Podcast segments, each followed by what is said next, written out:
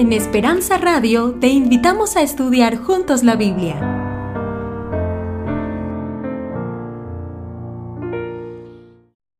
Muy buenas noches.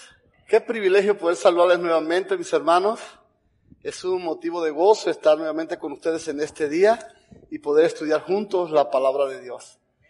Vamos en esta hora a tener una oración y vamos a comenzar el estudio de esta noche. Bendito Padre Celestial, te damos gracias por el privilegio de estar nuevamente en tu casa, de empezar la semana escuchando tu palabra en tu presencia. Padre, en esta hora te suplico que desaparezca mi miserable humanidad y que todos los que estamos acá podamos contemplarte a ti, solo a ti, en la hermosura de tu santidad, porque necesitamos desesperadamente ver tu gloria. Padre, háblanos al corazón en esta hora. Oh Dios eterno, Espíritu Santo, toma el control de esta reunión y también de nuestras vidas. Perdona nuestros pecados y transfórmanos para siempre. En el nombre de Jesús. Amén. Bien, mis hermanos, en esta noche vamos a hablar acerca de los privilegios de ser hechos hijos. Y usted dirá, ¿cómo es eso? Y es que hay una gran verdad que debo decirte, y no sé si te entristezca un poco lo que te voy a decir, pero no todos los que estamos aquí somos hijos de Dios. No sé cuántos lo sabían, pero no todos los que estamos aquí son hijos de Dios. Todos somos criaturas de Dios. Hay un requisito indispensable que tenemos que cumplir para poder llegar a ser hijo de Dios. Y es el propósito del estudio de esta hora para que todos aquellos que todavía no han alcanzado, ¿verdad? Ese privilegio de ser hijos de Dios, pues en esta misma noche hagan sus arreglos, porque hay bendiciones. Por ejemplo, vamos a tratar en esta noche por lo menos dos bendiciones que reciben aquellos que son hechos hijos de Dios. Ahí en el Evangelio de Juan, queremos invitarle allí en el Evangelio de Juan, ahí en el capítulo 1 del Evangelio de Juan, hay dos textos. El primero es muy triste. Y el segundo, pues, me gusta muchísimo. Ahí en el versículo 11 encontramos el triste. A lo suyo vino y los suyos no le recibieron. ¿Se imaginan ustedes qué cosa más triste eso que plantea ese texto allí? Imagínense que Jesús vino a lo suyo, a cumplir la misión más grande e importante en favor de nosotros. Y resulta que dice el texto, termina diciendo que los suyos no les recibieron.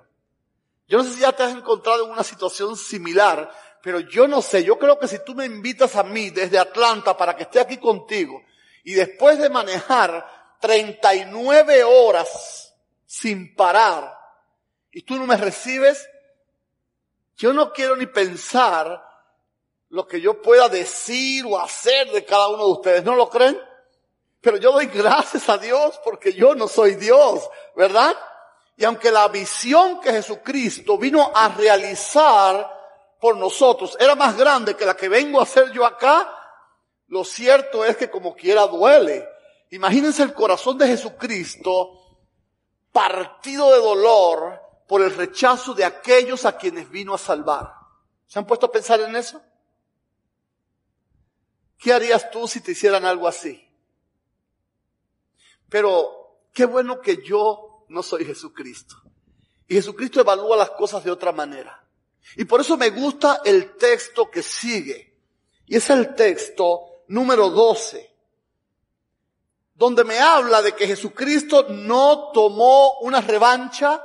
Jesucristo no tomó una venganza sobre aquellos que no le recibieron, sino que Él hace algo interesante que va a ser el centro de lo que vamos a estudiar en esta noche.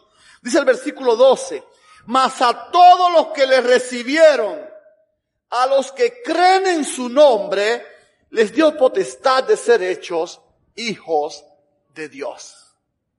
Ahora Jesucristo, siendo rechazado de la gran mayoría de los seres humanos a quienes vino a salvar, no se va enojado de vuelta al cielo diciendo arréglensela como puedan, sino que Él busca ahora aquellos que sí les reciben y, hace en cada uno de ellos una bendición increíble. Nota que ese texto que acabamos de leer no dice que los declaró hijos de Dios. Es cierto que cuando venimos a Jesucristo, Jesús nos declara justos. ¿Sabe qué significa eso? Que nosotros no somos justos. Pero Él nos declara justo porque por su misericordia pone su justicia sobre nuestra injusticia para que el Padre nos vea a través de Él justos. Pero en este sentido no dice que nos declara hijo. Dice, mas a todos los que le recibieron, a los que creen en su nombre, les dio potestad de ser hechos hijos de Dios. Eso de lo que estamos hablando ahora mismo es el mayor milagro que usted puede presenciar en este tiempo. Bueno, yo creo que en cualquier tiempo también. Hay muchas personas que llegan a las iglesias por allí y están buscando milagros. Y mucha gente juzga precisamente a este pueblo de Dios porque dice que no se realizan milagros en esta iglesia. Y yo me quedo pasmado cuando escucho semejante declaración. No hay milagro más poderoso el que tú y yo podamos ser hechos hijos de Dios. Ese texto me está diciendo que todo el poder creador que Dios usó en el principio para crear los cielos y la tierra y todo cuanto vemos fue el mismo poder que Dios utilizó para crear en ti y en mí, que hasta hoy solo fuimos criaturas de Dios porque por nuestra rebeldía y nuestro desamor hacia Dios nunca hemos podido permitirle a Dios que haga este milagro en nuestras vidas. Y ahora, cuando tú y yo le recibimos en nuestro corazón y aceptamos que Él tome el control de nuestra vida, ahora Dios con todo su poder vuelve nuevamente a moldear. ¿Te das cuenta de lo que estamos hablando? Por eso es que la Biblia lo llama como nuevo nacimiento. Porque es un milagro que se produce cuando un rebelde se rinde a Dios y el poder de Dios viene sobre él y lo hace, lo moldea un hijo. Usted empieza entonces a vivir una vida nueva en Cristo Jesús, pero ya no como un rebelde, sino como un hijo con nuevas oportunidades y bendiciones.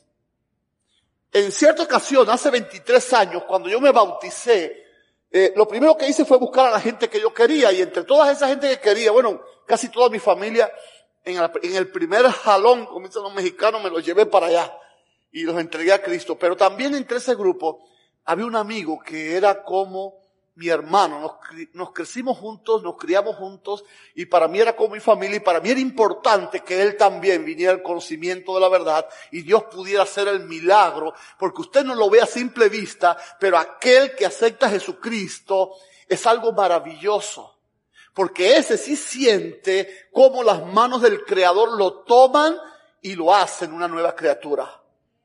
Y ahora este muchacho lo traigo al Evangelio. Yo estaba recién bautizado, no tenía mucha experiencia y la verdad es que él venía con muchas preguntas. Y cuando él viene con muchas preguntas, yo le digo, mira, yo no te puedo responder todas esas preguntas, pero sí tengo un amigo que es pastor y podemos ir a verlo. Y así, él respondiendo tus preguntas, pues yo también me fortalezco en esta creencia que estoy empezando. Así que tomo a mi amigo, lo llevo a la casa del pastor y el muchacho empieza a hacerle un grupo de preguntas y el pastor muy certeramente y con la ayuda del Espíritu Santo les daba unas respuestas que no solo le beneficiaban a él, sino a mí que lo había llevado también. Pero el muchacho se mete en el tema de la salvación. Y el pastor empieza a dar sus explicaciones que a la verdad ninguno de los dos entendimos mucho porque estábamos recién empezando. Y el pastor parece que no sabía cómo ilustrarnos y, me dice, mira, ¿ves ese perro? El pastor vivía con su familia ahí en la casa pastoral y tenían un perro pastor alemán tremendo, bello, grandísimo.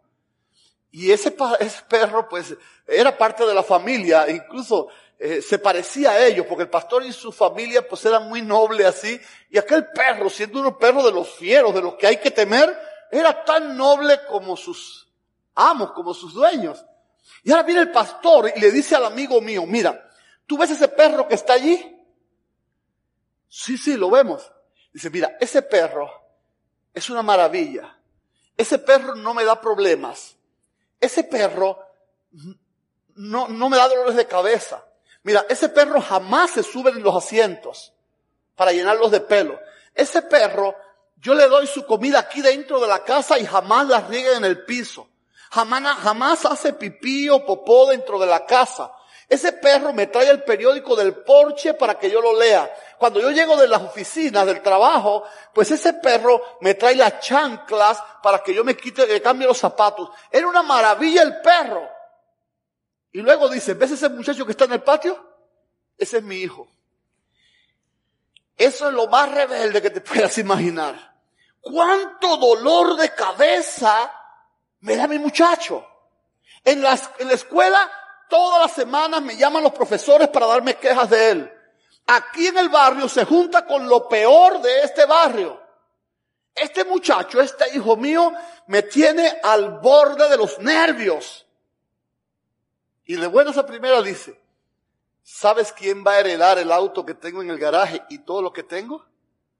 No es el perro, va a ser mi hijo.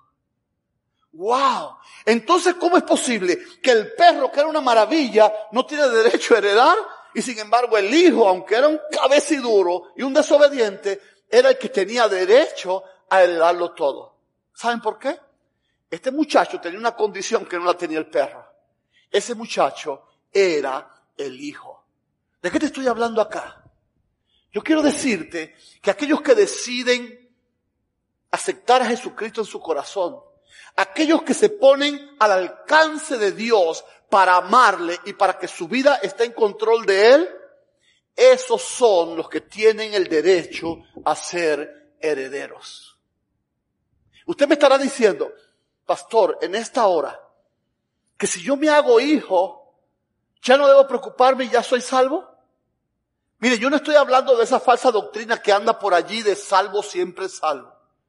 Tristemente, hay muchos hijos de Dios que se van a perder. Es triste, pero es cierto. Muchos hijos de Dios se van a perder. Pero también hay algo que es cierto. Nadie se va a salvar si primero no fue hecho hijo. Todos los que se van a salvar tienen que haberse hecho hijos primero. Porque nadie va a heredar el reino de los cielos si no se ha hecho hijo primeramente. Y yo sé que ahora da para pensar y muchos podrán decirme, oiga pastor, y si hacerme esta noche hijo no me garantiza la salvación, entonces ¿qué ventaja tengo? Si usted dice que hijos se pueden perder, ¿qué ventaja tengo en que yo me convierta en hijo hoy? Bueno, pues hay una y muy grande. Es que como ya te dije en el principio, tú no eres declarado hijo cuando recibes a Jesucristo, tú eres hecho hijo. Y esa sí es una condición que tú no pierdes nunca. ¿Quieres que te lo demuestre con la Biblia? En esta mañana estudiamos acerca de el hijo pródigo, ¿te acuerdas?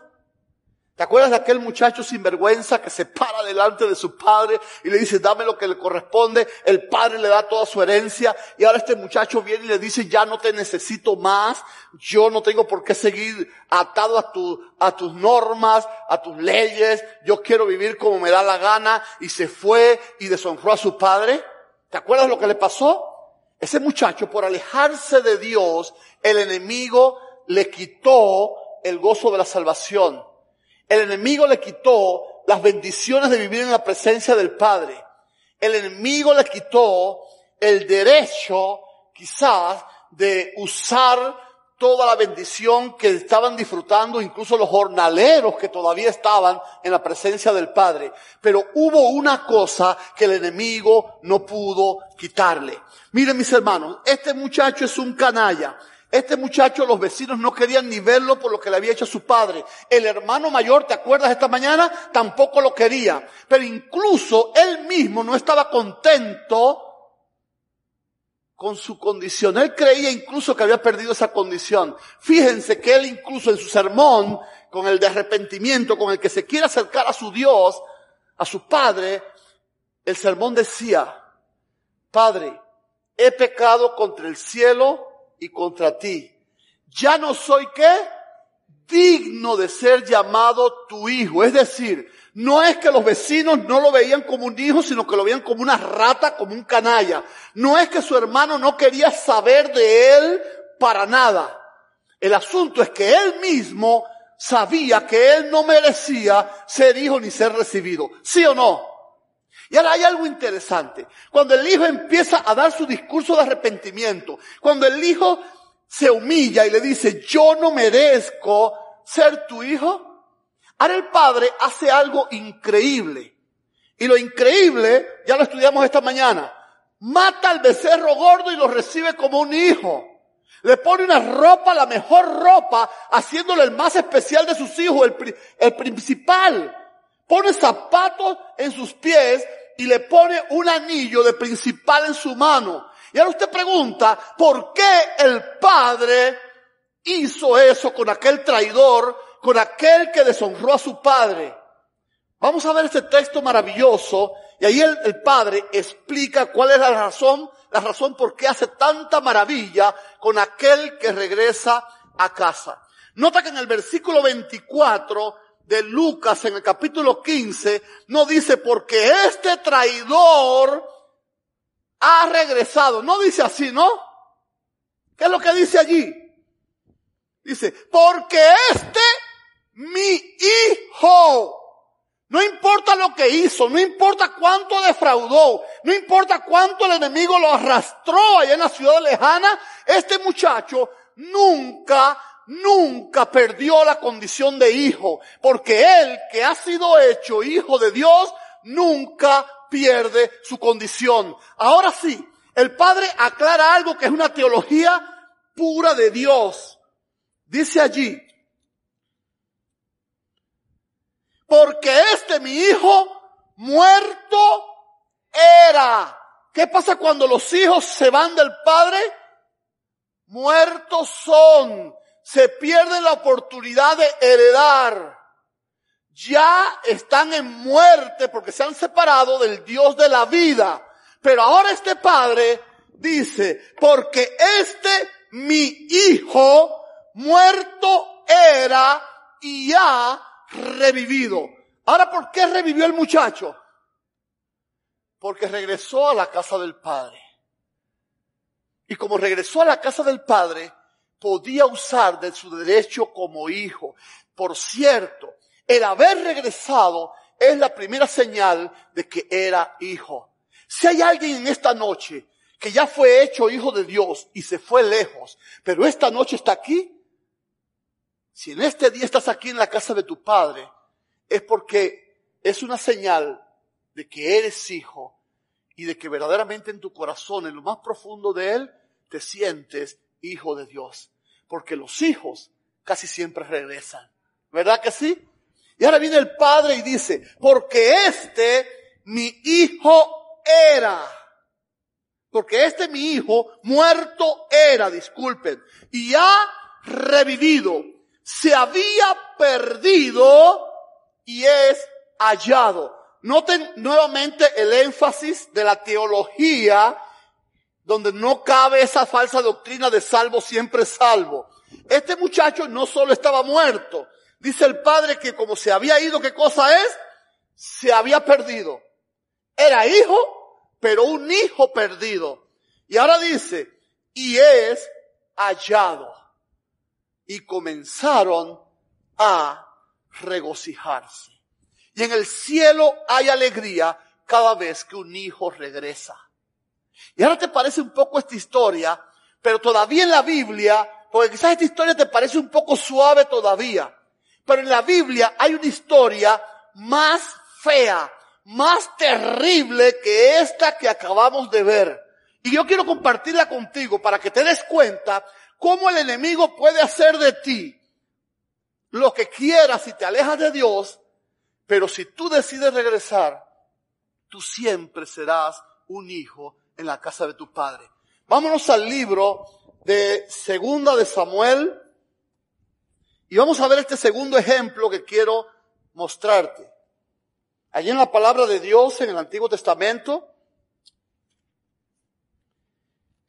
en el libro de Samuel, en el capítulo 16 y versículo 11, David con el corazón destrozado reúne a su gente, a sus siervos, a sus fieles, y le dice entonces a Abisai a todos sus siervos, he aquí mi hijo, que ha salido de mis entrañas, acecha mi vida. Wow. ¿Cuál es la información que le está dando? Un hijo, mi hijo, que salió de mis entrañas, acecha mi vida. ¿Qué es lo que estaba haciendo Absalón? Absalón, pues cometió un grave error por causa de un pecado que cometió un medio hermano de él con su hermana. Él asesina a su hermano Amnón. Y eso trajo un dolor tan profundo en el corazón de David que Absalón tiene que huir de la presencia de su padre. Tiene que irse lejos. Pero ahora su general hace todos los arreglos para que David perdone a su hijo y permite que Absalón regrese a casa y cuando regresó, David lo trata como un hijo y lo restaura a la familia. Ahora ocurre algo tremendo. Cuando las personas venían a consultar y hacer juicio ante el rey para que el rey diera su juicio entre los pleitos que tenía el pueblo, Absalón comienza a actuar como un verdadero traidor. Se para en la puerta de la ciudad y cuando las personas venían empieza a lamentar. Ay, ¿quién me diera que yo fuera su juez? Qué triste que ustedes van a buscar justicia con ese rey viejo, cuando yo pudiera hacer justicia con ustedes aquí mismo. Y ahora este muchacho empieza a robarse el corazón del pueblo que estaba por David y ahora empiezan a estar por él porque es el que está haciendo justicia a espalda de su padre. Y de esa manera, este muchacho empieza a robar pueblo, empieza a robarse los corazones, empieza a quitarle la primacía a su padre y ya la gente no iban al rey, sino que venían a Absalón. Pero todavía no le bastó a este hombre, a este muchacho, a este joven, ¿y sabes qué hace? Dentro de toda esa gente que ya estaban de parte de él, dice, mira, yo tengo una tarea que hacer y necesito la ayuda de ustedes. Y ahora les dicen las personas, ¿cuál es esa tarea? Y él dice, yo quiero levantarme en armas contra mi padre, yo quiero hacer la guerra a mi padre y matarlo.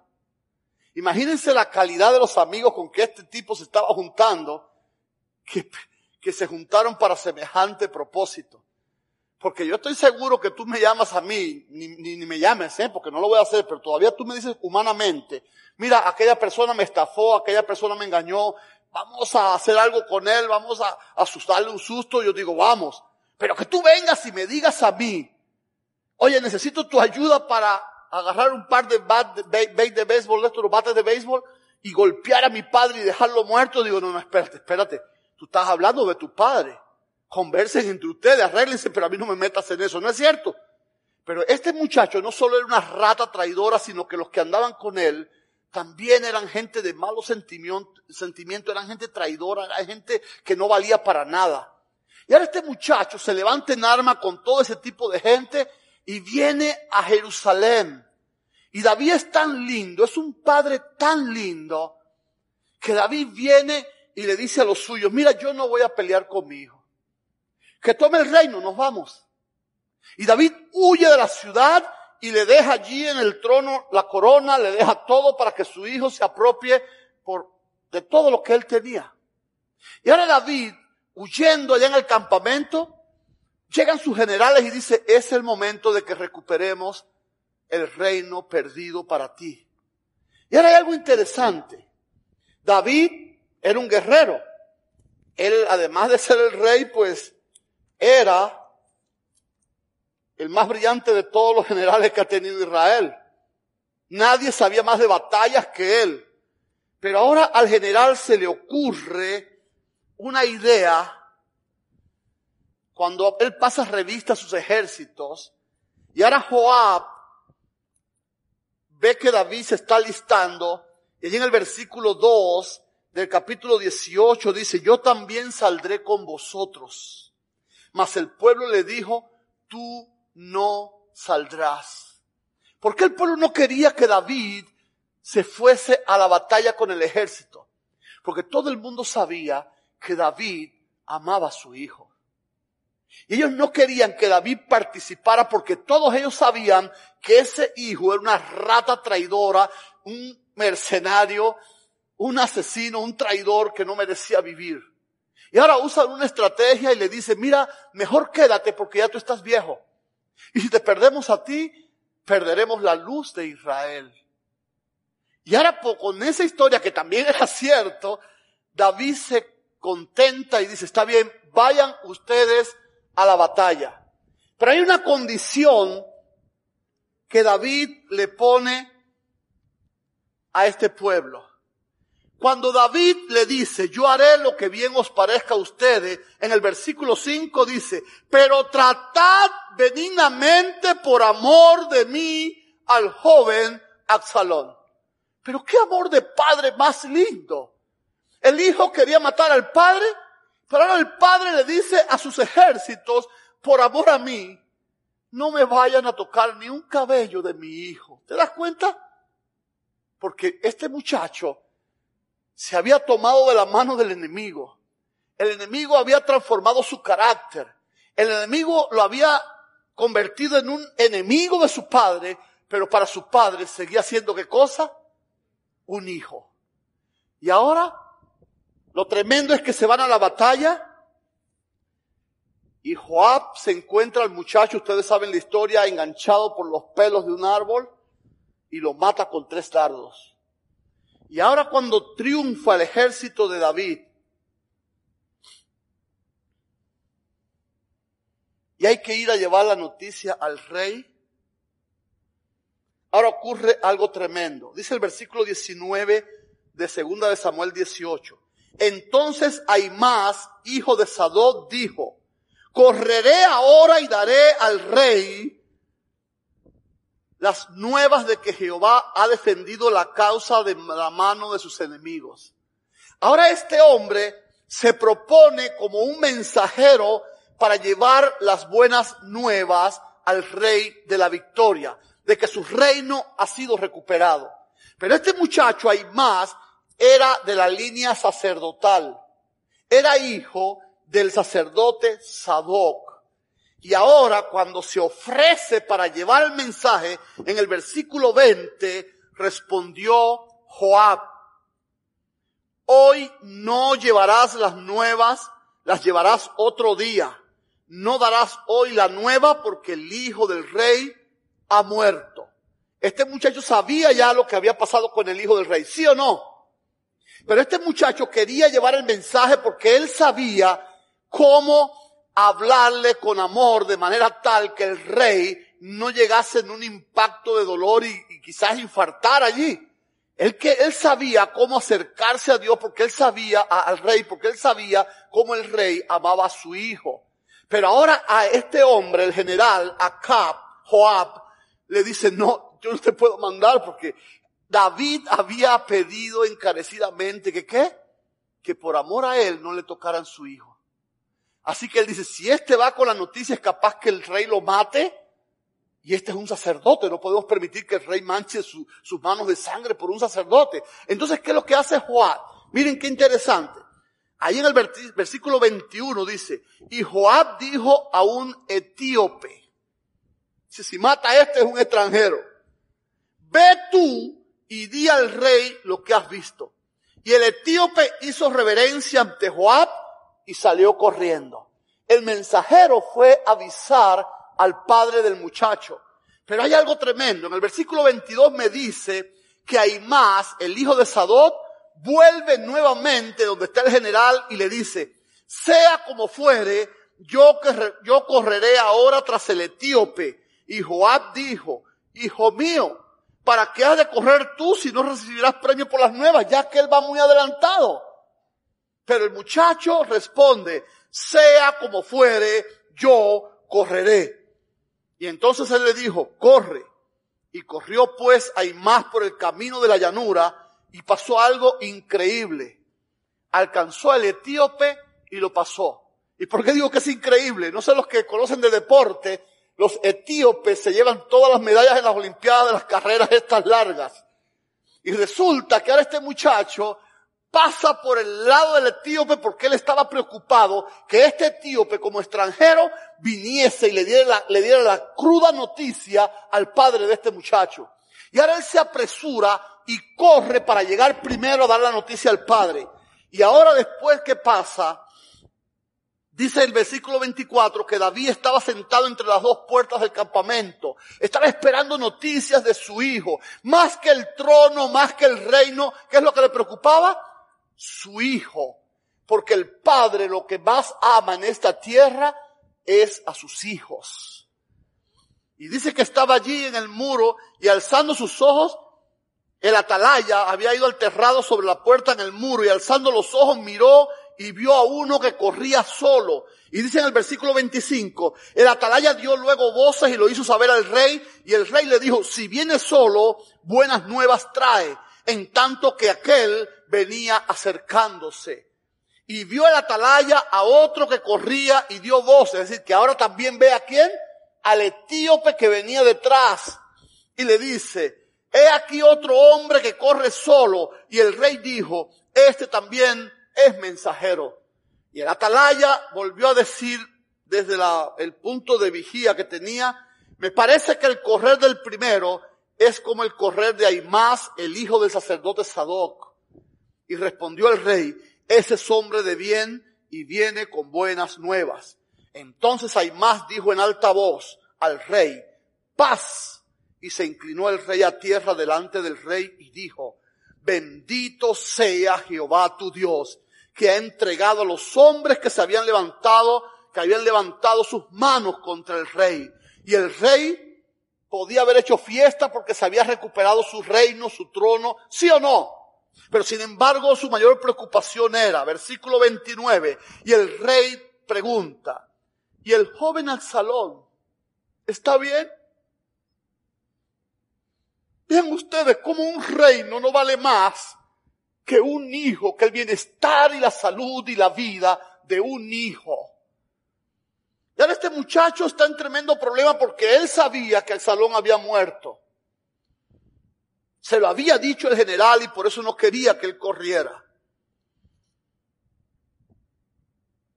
Y ahora este hombre le dice en ese mismo versículo 29, ay mi rey, es que yo vi un gran alboroto cuando envió Joab al siervo del rey y a mí tu siervo, mas no sé qué era. No sé qué pasó realmente con tu hijo. Lo único que sé es que puedes alegrarte porque el reino se ha recuperado. Pero en ese tiempo el rey le dice, pásate y ponte allí. Y él pasó y quedó de pie. Y luego vino el etíope y le dijo, reciba nuevas mi señor el rey, que hoy Jehová ha defendido tu causa de la mano de todos los que se habían levantado contra ti. Y el rey pregunta la misma pregunta sin preocuparse por su reino. Y el rey entonces dijo al etíope, ¿y el joven Absalón está bien? Y el etíope respondió, como está aquel joven, que así estén todos tus enemigos en esta hora, mi rey. Y todos los que se levanten contra ti para mal. ¿Qué le estaba diciendo? Ojalá todos tus enemigos estén como está tu hijo ahora mismo, muerto. Y cuando el rey escuchó la noticia de que esa rata traidora había muerto, empieza a llorar. Dice el versículo 33 que el rey se turbó y subió a la sala de la puerta y lloró y de camino iba diciendo, Hijo mío, Absalón, Hijo mío, Absalón, ¿quién me diera que muriera yo en lugar de ti? Absalón, hijo mío, hijo mío. Cuánto dolor en el corazón de este padre, porque este hijo no importa lo que había hecho, en el corazón del padre todavía seguía sintiéndolo como qué? Como un hijo. Este rey que dice en su llanto, yo quería ponerme en tu lugar para morir en tu lugar. David no pudo morir en lugar de su hijo. Pero ¿saben qué? Dios sí pudo hacerlo. Aun cuando tú estabas en medio de la rebeldía, cuando tú no querías saber de Dios, cuando estabas enredado en tus pecados y tus pecados te iban llevando de mal en peor, Dios estuvo dispuesto a morir en la cruz para que no murieras tú, porque tú eres lo más valioso que Dios tiene en este mundo. Yo quiero decirte algo en esta noche. Tú tienes que tomar una decisión en esta noche. Tú tienes que convertirte en hijo. Tú tienes que recibir a Jesucristo en tu corazón. Porque de esa manera Dios va a crear en ti una persona nueva, un hijo. Aun cuando te veas con el mismo material de pecador y rebelde, Dios va a crear una obra tan maravillosa. Esto lo pude ver hace el sábado pasado. Terminamos una semana parecida a esta en la iglesita de Monte de Sión. Y había una persona allí que estaba asistiendo todos los días. Había un grupo de personas que estaban decidiéndose para bautismo.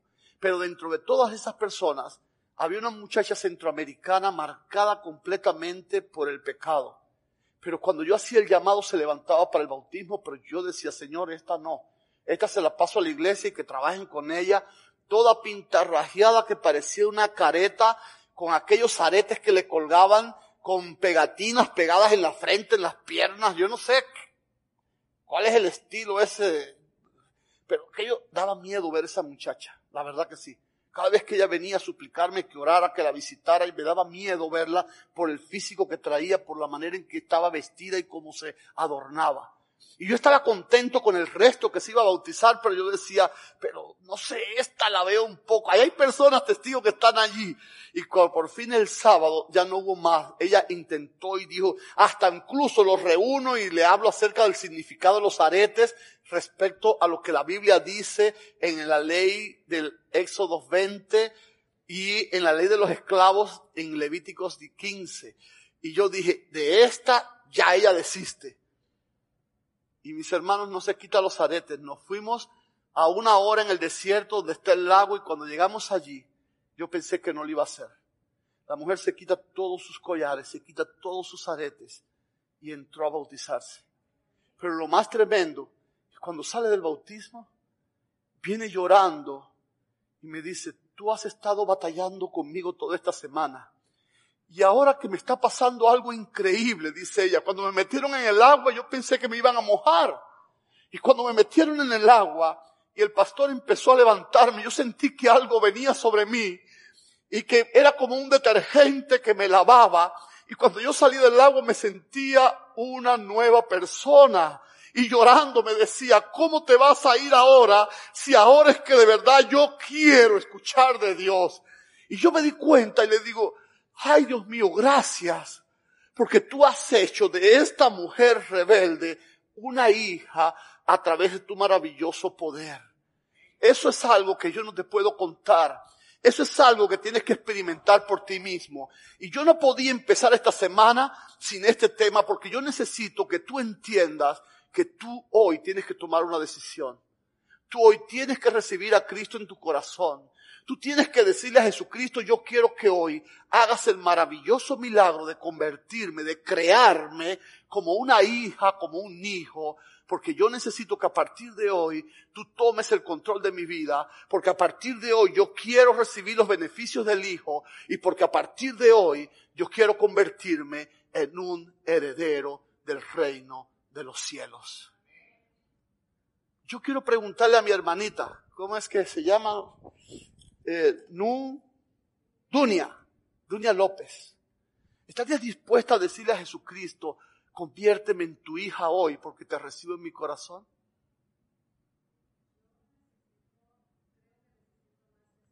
No, no, no, olvídate de los estudios. Yo solamente te estoy pidiendo, si tú sientes el deseo de decirle a Jesucristo, te recibo en mi corazón hoy, quiero que me hagas una hija. Sencillamente eso. No estoy hablándote de más nada. ¿Estás dispuesta a decírselo a Jesucristo? Amén. Tengo dos amigos aquí también, Patricia y mi hermano. ¿Estarían dispuestos también ustedes a decirle a Jesucristo en esta hora, tome el control de mi vida y hazme un hijo hoy? Amén. Gloria a Dios. En esta hora eh, vamos a escuchar un canto. ¿Hay algo preparado? ¿El grupo de alabanza está listo?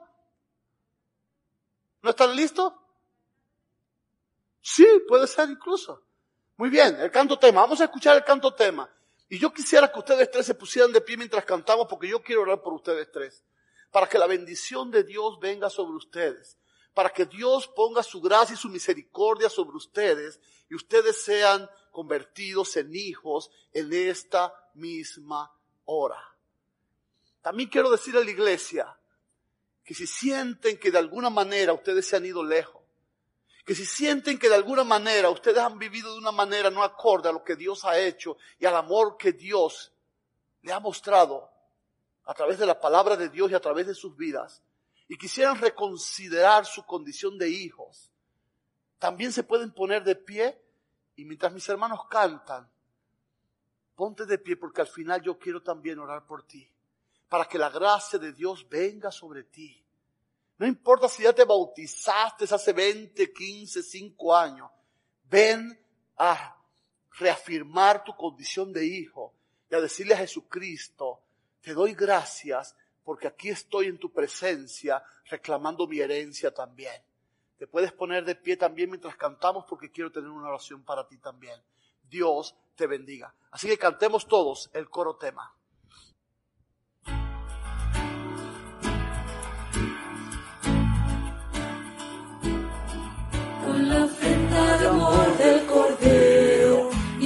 Sangre vida por mí.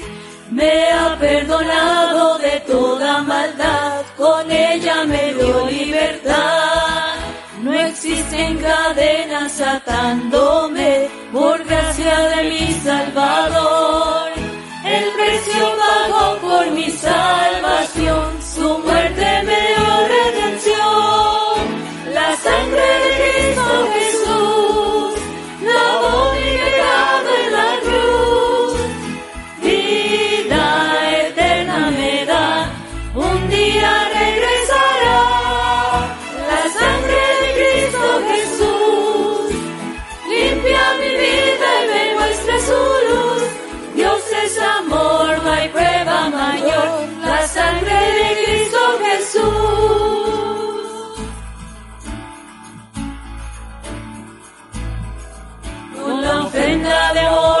Cordero y su sangre derrida por mí, me ha perdonado de toda maldad, con ella me dio libertad.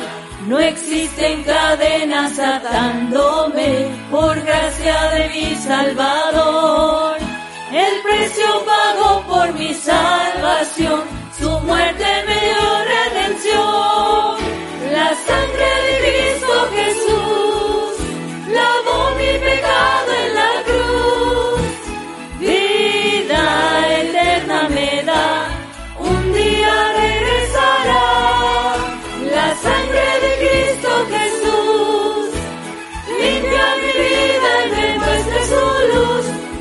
es amor, no hay prueba mayor. La sangre de Cristo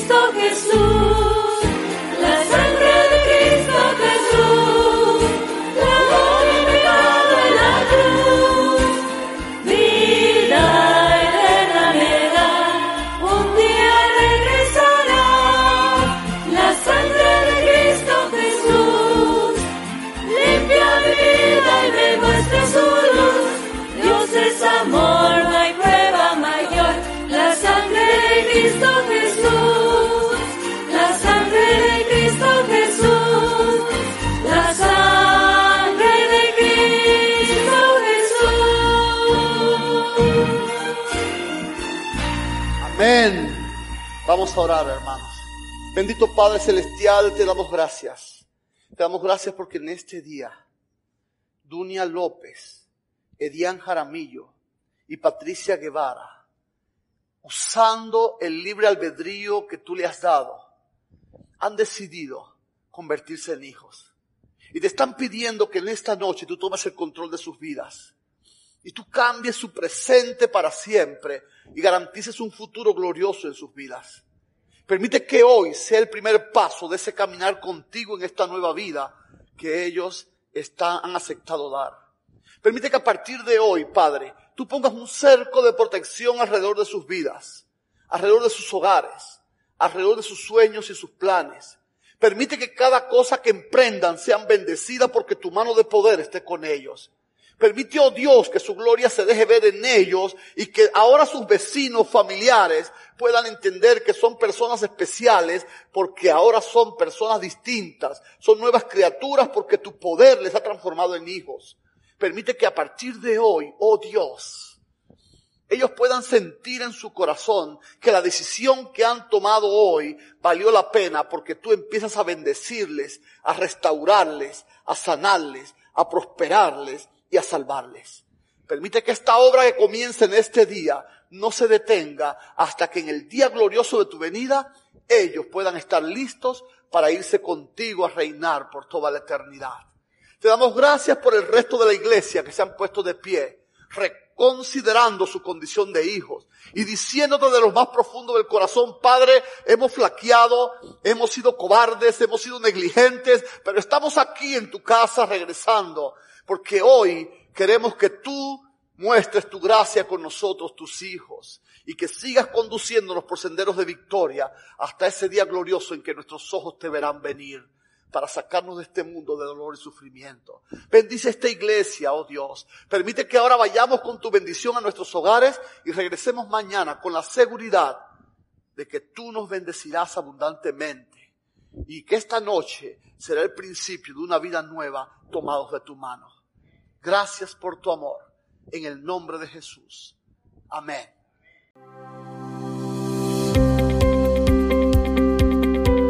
Esperanza Radio.